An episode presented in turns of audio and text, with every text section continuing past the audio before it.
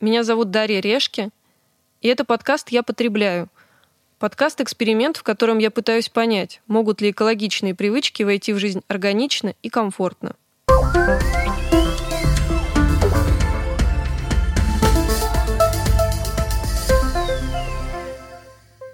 Прошлый выпуск примирил меня с реальностью. Делай то, что должно, и будь что будет. Такое простое резюме нашей беседы с Дмитрием Ковпаком. Это и стало моим главным принципом. Что ж, следую теории малых дел. Но вклад каждого человека в изменение образа жизни, конечно же, далеко не все. С предыдущими экспертами мы много говорили о роли бизнеса и политики в изменении ситуации с экологией в стране и мире. Вспоминали международные примеры, говорили о регламентах, обсуждали ситуацию в России – Хочется глубже погрузиться в этот вопрос. Поэтому сегодня моим собеседником станет экономический журналист Максим Блант. Сегодня мы все чаще слышим про зеленую экономику, про ее принципы, и мне кажется, не лишним было бы, прежде чем разбирать международные кейсы, говорить о России и о том, что, как у нас связана экономика и экология, напомнить нашим слушателям, каковы же принципы зеленой экономики. Ну, а, я бы не сказал, что сейчас а, тема зеленой экономики, а, есть тема ESG, так называемая, которая дошла наконец до России. Это не совсем зеленая экономика, это скорее комплекс мер, направленных не только на решение экологических проблем, но и на решение проблемы глобального потепления.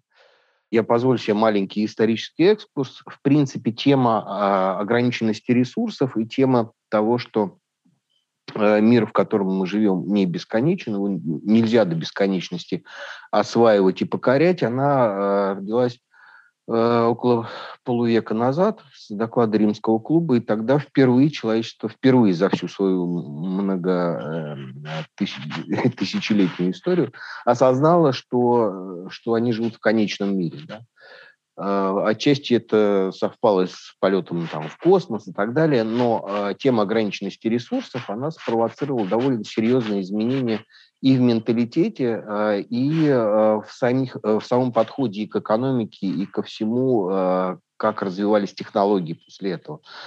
Вот, соответственно, тогда это была довольно маргинальная тема, несмотря на то, что доклад наделал много шума, и многие страны, например, Китай, а, предприняли довольно серьезные действия для того, чтобы, например, ограничить рождаемость у себя. Да? А, параллельно это совпало с серьезным энергетическим кризисом, с которым тоже человечество столкнулось впервые за всю свою историю. И как раз вот взлет цен на нефть, а, дефицит нефтепродуктов, а, который был связан там, в том числе с арабо-израильским конфликтом, но это не важно, с чем он был связан, а, заставил человечество по-другому а, отнестись э, к тому миру, в котором мы живем. Экологи тогда были маргиналами, да, но к 90-м годам или даже чуть позже они пришли к власти. Да. Характерный пример в Германии Йошка Фишер был такой Э, министр, который был э, леваком, но не просто леваком, но и э, зеленым активистом, активистом партии зеленых в Германии. И партия зеленых в Германии стала весомой политической силой, превратившись из, из маргиналов. Соответственно, вот, если мы разделим эти два понятия, то сейчас основная масса усилий направлена больше на борьбу с глобальным потеплением потому что это глобальная проблема, и это проблема, которая ведет к очень серьезным, в том числе финансовым потерям э, и развитых экономик, и, э, и угрозам для всей мировой экономики. Э, например, всех беспокоит волна так называемых климатических беженцев, которые появились там, они, начиная с Африки и Юго-Восточной Азии. Это связано, во-первых, с засухами и неурожаями, а во-вторых, с э, тем, что повышается уровень океана мирового, из-за таяния там льдов. И, соответственно, а, люди вынуждены э, уходить с тех мест, где они жили раньше.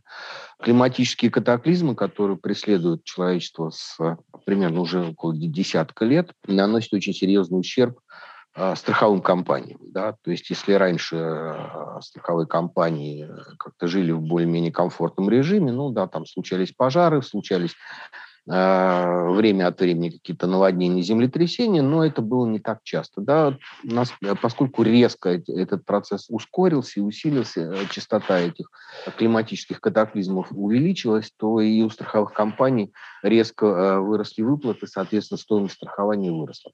Поэтому постепенно, постепенно тема потепления, она из такой маргинальной теории – какой она еще там э, в 90-х э, воспринималась, в том числе и в развитых странах, стала мейнстримом и э, уже после Киотского протокола, ближе к Парижскому соглашению, это перестало быть научной теорией, а в Академии наук ведущих стран большинства стран, признали, что это антропогенный фактор, так называемый, что человек ответственен за то, что происходит а, с климатом, за потепление климата и а, антропогенные выбросы. Соответственно, а, если мы вернемся к тому, какие есть технологии и, и, и как развивались а, технологии, это я к тому, что появились эти технологии не вчера и не сегодня, да, и не, и не 10 лет назад даже, да.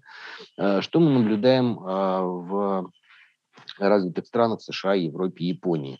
А, после энергетического кризиса и во время энергетического кризиса а, начался тренд на экономию энергии.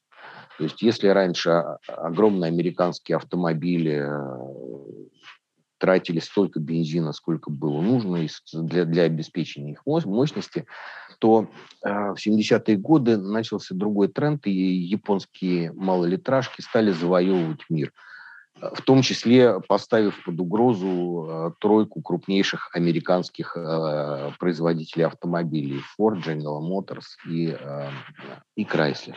Вот. И, и, собственно, это даже привело в какой-то момент к торговой войне между США и Японией.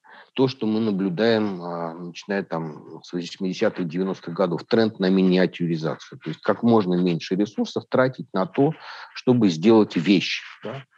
А, от огромных каких-то телевизоров, телефонов, всего что угодно, где-то к нулевым пришли к крошечным телефончикам, которые там можно было, я не знаю, убрать в дамскую сумочку. Ну, потом за счет того, что э, нужно было э, на экране удобнее смотреть там какие-то видео или что-то, гаджеты стали наоборот чуть увеличиваться, но при этом становиться тоньше. В России эта тема пришла в 90-е, но за счет того, что экологическое движение тоже началось. Ну, ну, в общем, не до этого немножко было. Да? Люди выживали по большей части, и им было немножко не до того, чтобы смотреть вокруг и думать об охране окружающей среды и так далее.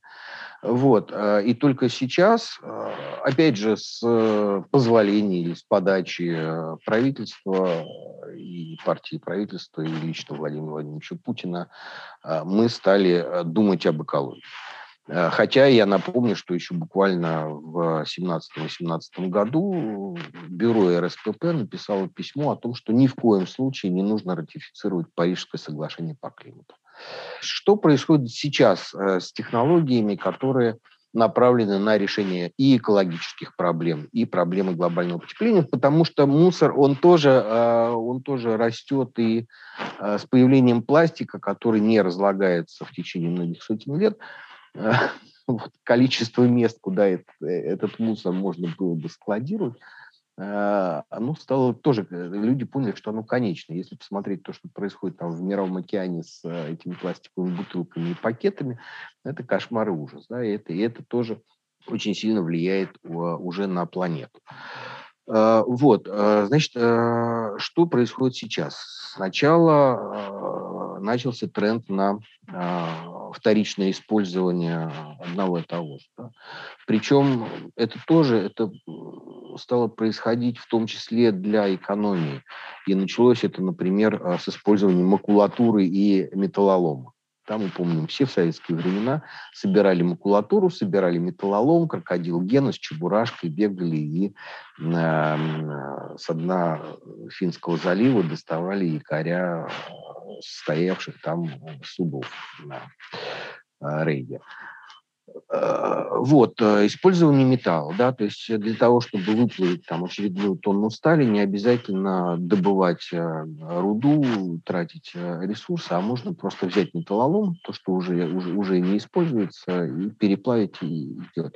Сейчас дошла очередь до пластика, до переработки одежды, и эта тенденция, она выстрелила, да, буквально за последние несколько лет.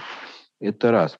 А, вторая вещь, которая а, появилась а, относительно недавно, она связана не столько с технологиями, сколько а, с тем, что это тема заботы о планете, устойчивого развития. Да, вот, а, скорее мы говорим об устойчивом развитии, потому что каждый день, там, с некоторых пор, а, люди начали отмечать День Земли. Тот день, в который человечество потребило свой лимит ресурсов на год. Да? И этот день все сдвигается все, все ближе к весне. А, то есть вот, а, условно говоря, да, для того, чтобы человечество могло развиваться вечно, оно может позволить себе использовать определенный лимит ресурсов. Да? Ученые посчитали, сколько, и когда мы переходим за этот лимит, мы фактически занимаем у наших детей, внуков там, или следующих поколений. Да? То есть мы живем взаймы. Давно, да, давно но, но с каждым э, годом вот это вот взаймы, оно, оно сдвигается. Да? То есть если раньше э, День Земли там приходился где-нибудь на ноябрь, там, на октябрь, то сейчас это, это обычно скорее уже лето люди начали осознавать, что, в общем, для того, чтобы э, чем-то пользоваться, не обязательно этим владеть. А, появилась шеринговая экономика, да, вот эти все каршеринги и, и масса всего прочего, начиная с э, автомобилей и средств транспорта и заканчивая э, сервисами, которые позволяют обмениваться жильем. Они, правда, вылились все равно в аренду там, квартир, в аренду автомобилей, но, но, но тем не менее начиналось это вот из благих э, побуждений – что вот, а давайте зачем нам всем покупать по 10 домов а, в разных концах света, если мы можем просто друг к другу ездить в гости, э, я к тебе, ты ко мне, и прекрасно проводить отпуск, не платя за это ни копейки. А, наконец, есть еще одна а, вещь, которая, за которую многие прочат э, будущее, это так называемые аддитивные технологии. То есть до последних ну, скажем, 10-15 лет до появления 3D-принтеров люди изготавливали вещи, э, отсекая все лишнее. Соответственно, у них образовывались отходы. Вот аддитивные технологии – это когда ты строишь, э, и у тебя нет отходов фактически. Да? То есть ты не используешь ровно столько материалов, сколько тебе нужно для того, чтобы построить ту или иную вещь, ну, напечатать на 3D-принтере ту или иную вещь. Это тоже своего рода прорыв а, вот в той тенденции, которая началась 50 лет назад к экономии ресурсов, к тому, чтобы использовать а, столько, сколько мы можем себе позволить. Максим, вы дали нам такой подробный обзор, экскурс в тему, но к некоторым вопросам я буду все-таки возвращаться, чтобы мы отдельно по ним прошлись и разобрали. Прежде всего, наверное, хочется поговорить про раздельный сбор мусора, потому что подкаст, в который я вас пригласила, это подкаст-эксперимент, в котором я пытаюсь научиться быть более экологичной и прежде всего, прежде всего научиться раздельному сбору, раздельному сбору мусора. И вот хотелось бы узнать, как раздельный сбор отходов э, встраивается и влияет на экономическую систему в мире. На Швецию я бы не стал ссылаться, потому что как раз э, эту модель Швеция построила довольно давно, и эта модель предполагает сжигание мусора. Да? То есть они сжигают мусор, получают из него электроэнергию, и это считается утилизацией э, это ровно то, что российское правительство с подачи Ростеха и там, Роснана э, пытается реализовать то, против чего протестуют граждане. Потому что это немножко э, действительно профанация. Э, сжигание мусора, оно да, есть технологии улавливания вредных выбросов и так далее, но все равно мусоросжигательный завод у себя под окном видеть никто не хочет. Несмотря на то, что там в Швейцарии, э, в Швеции, в Японии эти заводы, они вполне в себе живут в тех черте города и не, не загрязняют атмосферу. Но у нас есть недоверие к тому, как это будет реализовано у нас. Я бы э, привел другой пример и э, рассказал о другом э, несколько примере того, как э, действует раздельный сбор. Вот в какой-то момент э, компания по выпуску тары для бутылок поняла, что а, бутылки и крышки делаются из разного вида пластика. Что вот э, того пластика, из которого делается сама бутылка, у них пруд пруди, а вот на крышечке немножко не хватает. И поэтому они э, стали объявили, что готовы закупать вот именно отдельно крышечки. Вот, вот тут бутылки их, ну, как бы у них и так самотеком полно было. Вот. Э, и э, некоторый благотворительный фонд э, объявил, что э, будет собирать эти крышечки. И огромные отказники, так называемые, есть такой фонд, вот. А, и собирают, и вся Москва собирает эти крышечки, везет в этот фонд. И в школах стоят банки с, с крышечками. А, почему? Потому что для того, чтобы сделать э, новую крышку, да, нужно добыть нефть, нужно ее переработать на, нефти, э, на нефтехимическом заводе получить этот пластик и потом уже из него делать крышку. Когда проще, можно взять вот, вот, уже готовую, ее переплавить и, и сформировать новую. А, то есть э, фактически речь идет, во-первых, об экономии нефти, во-вторых, о снижении расходов той компании, которая выпускает эту пластиковую тару, а, а люди, которые собирают эти крышечки, они еще и помогают э, благотворительному фонду которые от этой компании получают деньги за крышечки. Да, они сдают э, на переработку крышки, это дешевле, чем, чем изготавливать новый пластик и из него делать крышки. Вот. То есть э, вот таким вот образом выстроена довольно любопытная схема, где люди чувствуют себя молодцами, потому что они делают хорошее, доброе дело. Действительно, очень хороший фонд. Вот, э, поэтому, если вы посмотрите вообще, что в мире происходит, то идет тренд на э, вторичное использование вещей. Если до, э, условно говоря, 2008 года, я, я, я склонен к тому, что 2008 год считать пиком вот этого потребительского бума, который начался тоже в Европе и в США в 60-х примерно годах 20 века, и культ потребления, он достиг своего апогея за счет того, что вещи начали превращаться в одноразовые. Причем Э, те вещи, которые для наших там э, еще отцов и, и дедушек э, были вечными, да, например, в моем детстве холодильник покупался навсегда. Стиральная машина или пылесос – это была вещь, которая покупалась один раз, и даже телевизор. Вот. К 2008 году у нас автомобили, автомобиль так это, это вообще был вот купили и все. А автомобили стали более-менее одноразовыми, да, то есть прошло три года, автомобиля кончилась гарантия, все, от него избавляемся. Про э, гаджеты, айфоны и э, компьютеры я не говорю, да, к тому моменту тоже нужно было раз в год, а еще лучше раз в полгода менять себе э, гаджет. Да? И, и каждый новый iPhone нужно было вот срочно выстаивать гигантскую очередь для того, чтобы его купить. Сейчас идет обратная тенденция. Сейчас идет тенденция к тому, что все модные дома э, выставляют коллекции, ну, я не назову это секонд-хенда, хотя это, это, это он и есть, да, делают коллекции секонд-хенда и их продают. Э, то, что сделано из э, вторичного пластика, так называемого, э, пользуется бешеным успехом. То есть вторичное использование и переработка могут быть э, экономически выгодными, если смотреть на тот же самый пример с крышечками.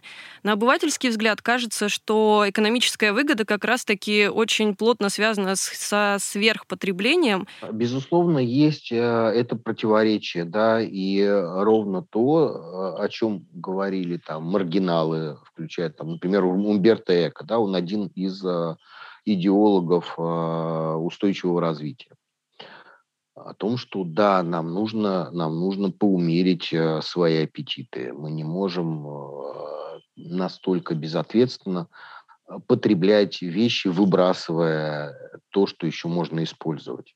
Во-первых, загрязняя окружающую среду, и мы фактически сокращаем себе жизненное пространство, а во-вторых, э, занимая ресурсы у будущих поколений. Поэтому э, разумное добровольное ограничение потребления – это та вещь, о которой говорится давно, но которая сейчас становится основным трендом.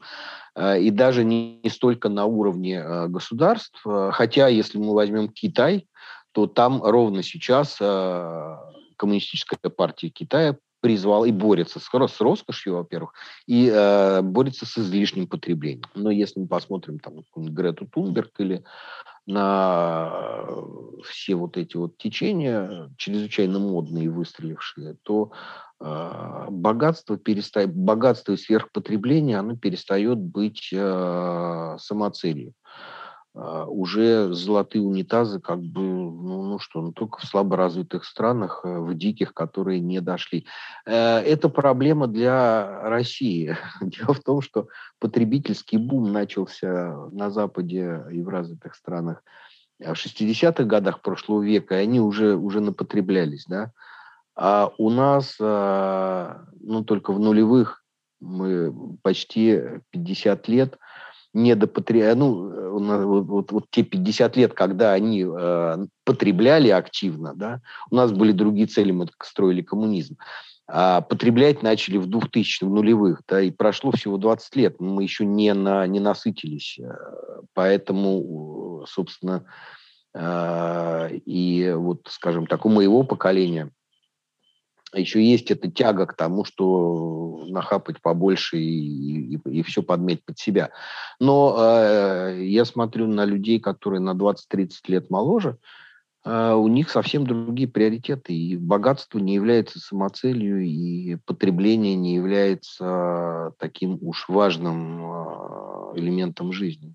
Видите ли вы тенденции и решения, которые могли бы помочь э, странам богатеть экологично? нет цели а, богатеть.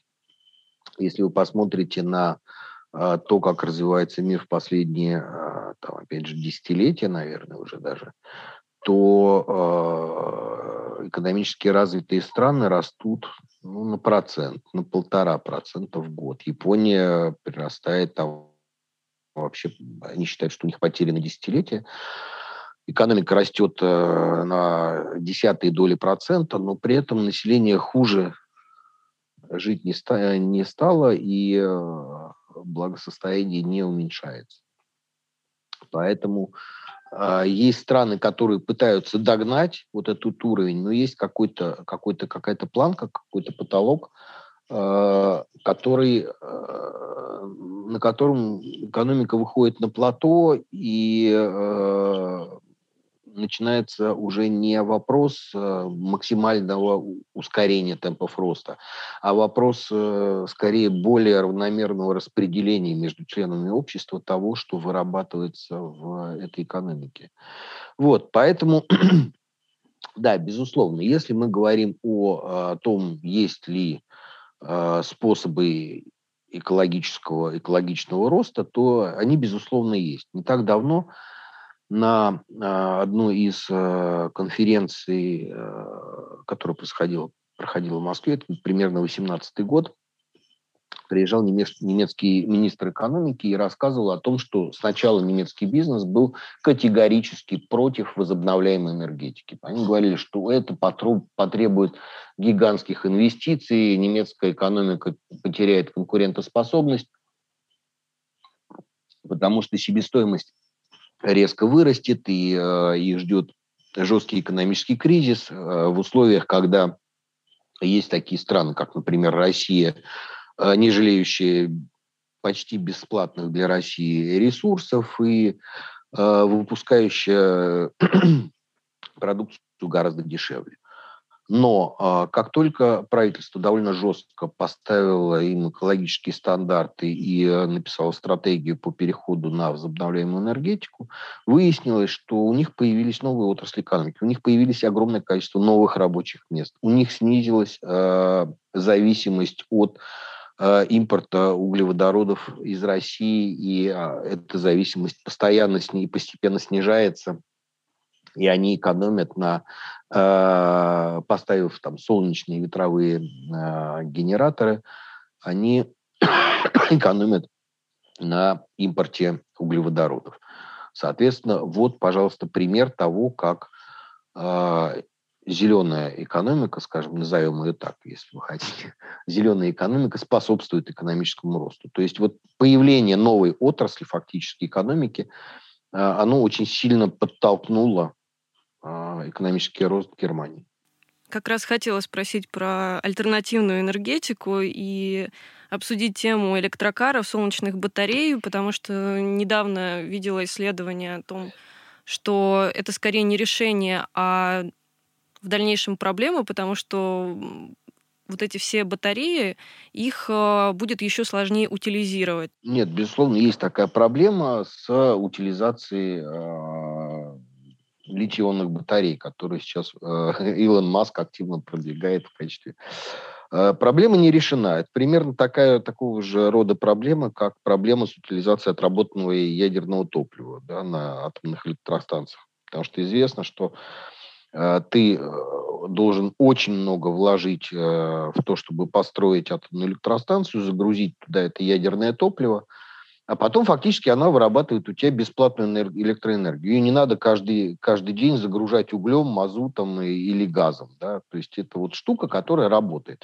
То же самое ветровые станции да, изготовить там из э, углепластика вот эти э, гигантские лопасти, построить эту высокую башню, э, это определенные затраты. Но потом эта штука крутится и, и крутится и вырабатывает электроэнергию. Если есть ветер, если нет ветра, то не вырабатывает. То же самое с солнечными панелями. Это очень энергоемкое производство. Да? То есть э, для того, чтобы изготовить солнечные панели, нужно много электричества. Поэтому, например, в России построили завод «Хивел» в Чувашии рядом а, с гидростанцией. А гидростанция – это тоже фактически бесплатная. Ну, то есть ты построил, ты гигантские деньги вложил, ты затопил огромные территории там, да, а, вот, нанес непоправимый ущерб экологии. Ну, об этом там э, в, во второй половине 20 века, в советские времена, мало кто думал. Но потом вот ты э, вот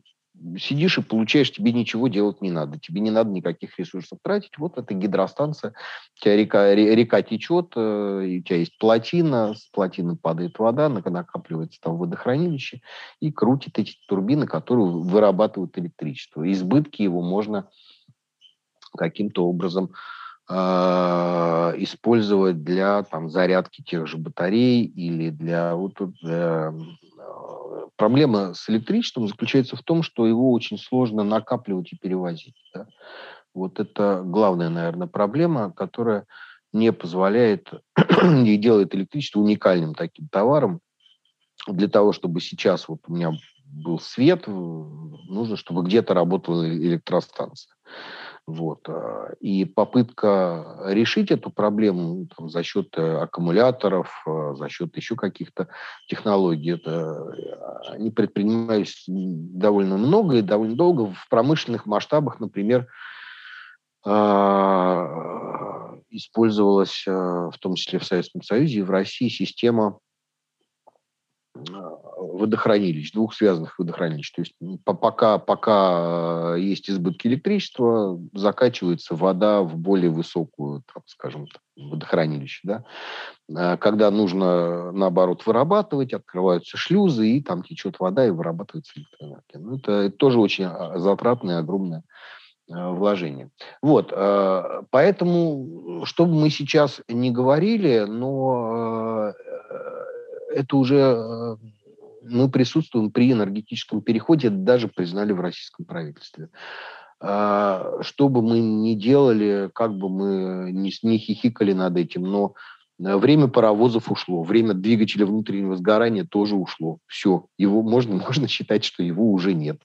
А, экологично это, не экологично, хорошо это, это уже, уже поздно вести эти дискуссии, да, это уже, это уже происходит. Все крупнейшие э, страны мира приняли э, стратегии перехода на электротранспорт, причем это касается не только автомобилей и общественного транспорта, но и уже там думают, а как бы нам сделать там еще и и самолеты э, на каком-нибудь другом экологическом топливе. Ну, понятно, что вряд ли на электри, на электродвигателях, но скорее это будет, наверное, хотя, может, и на электродвигателях, но скорее на водороде, да. Вот, поэтому уже все, да, это, это уже вопрос решенный. Начиная, с, наверное, с Парижского соглашения по климату 2015 года, мы уже живем в другой реальности. Вот э, российские власти сейчас начали это осознавать. Ну, в общем, в общем, все, да, точно так же, как в середине 20 века э, паровозы сменились там сначала тепловозами, потом электровозами, также и сейчас транспорт меняется, да, и через там 20 лет не, вы не увидите машину э, с двигателем внутреннего сгорания, а если увидите, э, и уж не дай бог сядете за руль, то вас же будет, будет ждать э, какой-нибудь дикий штраф за это. Вот. А, то есть вот тот ресурс э, снижения выбросов автомобильных, он, я думаю, уже мы к ним подошли, он исчерпан. Мы тоже наблюдали все 90-е, там, 2000-е годы, нулевые годы, а, как менялись европейские стандарты. Да? Вот мы сейчас видим там Евро-3, Евро-4, Евро-5, такое топливо, всякое топливо. Это вот тоже связано со снижением выбросов, с попытками каким-то образом ограничить э, вред которые наносят автомобили окружающей среде. Вот мы сейчас пришли к тому, что теперь вот мы сейчас пересядем все, э, даже не столько на Тесла, потому что все э, большие производители автомобилей, крупные автоконцерны также э, уже либо, либо уже производят электрокары, либо имеют прототипы, и у всех есть стратегия перехода на электрокары. Есть еще одна тема, которую хотелось бы обсудить. Дело в том, что в этом подкасте мы много больше говорим о, о вкладе маленького человека в экологию. И здесь хочется поговорить о следующем. Такое озеленение компании, оно приводит к изменению маркетинговых стратегий, к изменению корпоративной культуры. И люди, работающие в каких-то крупных компаниях, которые сейчас себя презентуют, позиционируют как э, зеленые, они могут повлиять в общем на стратегию, как вы думаете? Или, ну, допустим, топ-менеджеры? Или же стратегия спускается сверху? Ну, смотрите, а, дело не в том, что могут они повлиять, им деваться некуда. А, дело в том, что уже э, тоже не первый год э, вот эти звоночки звенели. Еще в 2000-х годах, например, э, норвежский государственный пенсионный фонд, который является одним из крупнейших владельцев активов по всему миру, перестал инвестировать в акции Норильского никеля, потому что Норильский никель очень неэкологичное было предприятие. А, это был один из первых таких звоночков. Ну, просто они сказали, что нет, вы наносите слишком большой ущерб окружающей среде, мы э, вот к этому отношения иметь не хотим. А, тема ответственного инвестирования в последние годы выросла до, как, до каких-то невероятных масштабов, и сейчас уже, наверное, ответственных, скажем так, э, в кавычках, инвестиций гораздо больше, чем безответственных. А для того, чтобы получить инвестиции, а для крупных компаний все-таки инвестиционный рынок больше американский или европейский, чем, чем у нас.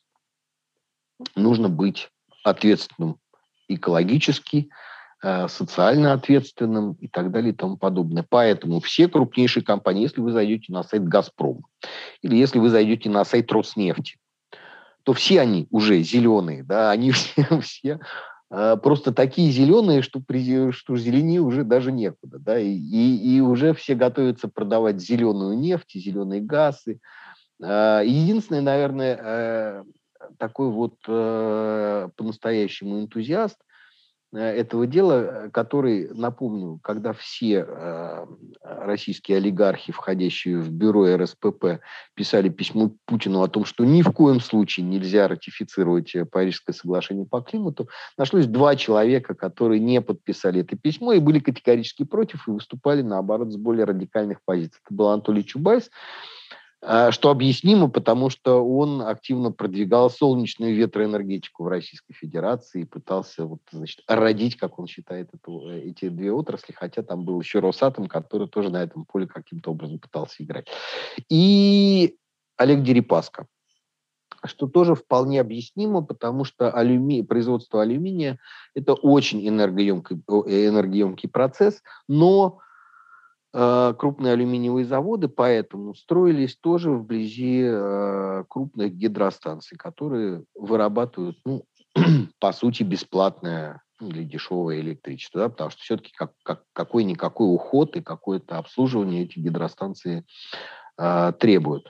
Вот, э, соответственно, вот вы сейчас можете увидеть, что Олег Дерипаска, например, торгует зеленым алюминием, да, который с нулевыми Э, выбросами э, парниковых газов изготовлен. Да? То есть действительно эти компании э, экологичные, насколько действительно они заботятся или это дань моде, судить достаточно сложно, потому что единых каких-то принятых стандартов ни в мире, ни в России не существует. В каждом годовом отчете у крупных корпораций, включая там и «Газпром», и «Сбербанк», и «Роснефть», и, и «Северсталь», и все, все, всех, э, кто угодно возьмите, э, у всех есть в годовом отчете раздел о том, как они снижают э, выбросы парниковых газов. Вот. Что касается вклада простого человека, ну, ну, ну что, ну здесь обычная совершенно рецепты. Закрывайте форточки, выключайте свет в сортире. Когда вы уходите, э, не принимайте душ по два часа, да, наполните ванну, поплещите там, в конце концов. То есть И вкладываться здесь... в зеленые компании, если есть деньги. Нет, а, вы знаете, вот, вот, вот тут я, я бы как раз э, не торопился, потому что а, люди же не знают меры. И э, то, что мы видим в этом году э, в Европе, энергетический кризис, он действительно связан с тем, что э, недофинансирование в разработку. Мы не можем пока отказаться от нефти и газа. Ну, вот, к сожалению, да, так получается. Поэтому все эти стратегии, они и в Европе, и там в Германии, и в других странах, и в Китае – и даже в США при э, новом президенте э, Джозефе Байдене, они рассчитаны не на два года и не на три года. И более того, они э, предусматривают переходные какие-то техно, использование переходных технологий. Ну, например, да, мы вот отказываемся от угля, потом мы отказываемся от мазута, потом мы отказываемся от бензина, и только потом мы отказываемся от газа. Потому что ну, сжигание газа – это самый из вот всех углеводородов, самый чистый, скажем так, э, дает как ну, меньше всего выбросов парниковых газов. А, но все же хотят быть э, зелеными и ответственными, поэтому все вкладывают в Теслу Илона Маска, все вкладывают в Facebook, который э, который не очень сильно загрязняет. Все вкладывают в те компании, которые делают софт да, потому что ну, сложно заподозрить компанию, которая не делает тяжелые тракторы или там не производит самолеты, а просто сидит и тихо, мирно тебе э, ковыряет софт какой-то, в том, что они сильно загрязняют окружающую среду. И получился перекос. Э, э, топ-менеджмент крупных западных нефтяных компаний, таких как ExxonMobil, BP, а, Shell и так далее, периодически говорил, ребята, мы как-то слишком быстро идем, мы, у нас э, мало инвестиций в разведку и добычу, мы не можем так быстро отказаться от э, углеводородов, поэтому давайте помедленнее. Э, ну вот мы получили как бы то, что, то, что получили сейчас в этом году. И действительно в этом отношении, в каком-то отношении э, Путин, который говорит, а вот ну, вы же хотели э, витро, витро, ветрогенераторы, а ветра нет, вот, вот и сидите без электричества теперь и, и мерзнете без нашего газа. В каком-то отношении, наверное, своя доля истины в этом есть. Ну, но с другой стороны, это только вот нынешний взлет цен на нефть, на газ и так далее – он делает гораздо более интересным для инвестирования в возобновляемую энергетику. То есть если раньше все считали, насколько э, традиционная выработка электричества выгоднее, чем возобновляемая, и государство компенсировало там, эти затраты за счет налогов или еще за счет чего-то, то чем выше э, цены на нефть, чем выше цены на углеводороды, тем рентабельнее становится возобновляемая энергетика, тем быстрее на нее переходят остальные. Да, вот такой парадокс. Да. То есть это фактически можно считать сейчас последний взлет углеводородов, а дальше ну, примерно то же самое, что с угольной отраслью, которую Маргарет Тэтчер в свое время в Англии ликвидировала с очень большими социальными проблемами. Максим, спасибо большое. Кажется, стало все понятнее. Согласно исследованию российской бизнес-газеты, анализ последнего пятилетия показывает стабильно высокие темпы развития российского потребительского рынка – 10-15% прироста ежегодно. Даже негативное влияние инфляционных процессов не останавливает наметившуюся с 2000 года тенденцию превращения России в постиндустриальное общество потребления – Финансовый кризис, произошедший в 2008-2009 годах, затормозил темпы развития общества потребления. Но уже в 2011 году, по информации Центробанка, в России наметилась тенденция превышения темпами роста потребительских расходов населения темпов роста его доходов. Специалисты Банка России уверены, что в этом виновато кредитование потребителей, которое развивается бурными темпами и меняет психологию россиян, стимулируя потребление – Сегодняшняя беседа лишь подтверждает, мир в скором времени не будет прежним. Нам придется потреблять иначе. Потребление, понятие, которое определяет нашу жизнь сегодня, и станет предметом разговора в следующем итоговом выпуске подкаста. А моим собеседником станет Виталий Куриной, который поможет разобраться, как человечество относилось к потреблению на разных этапах истории.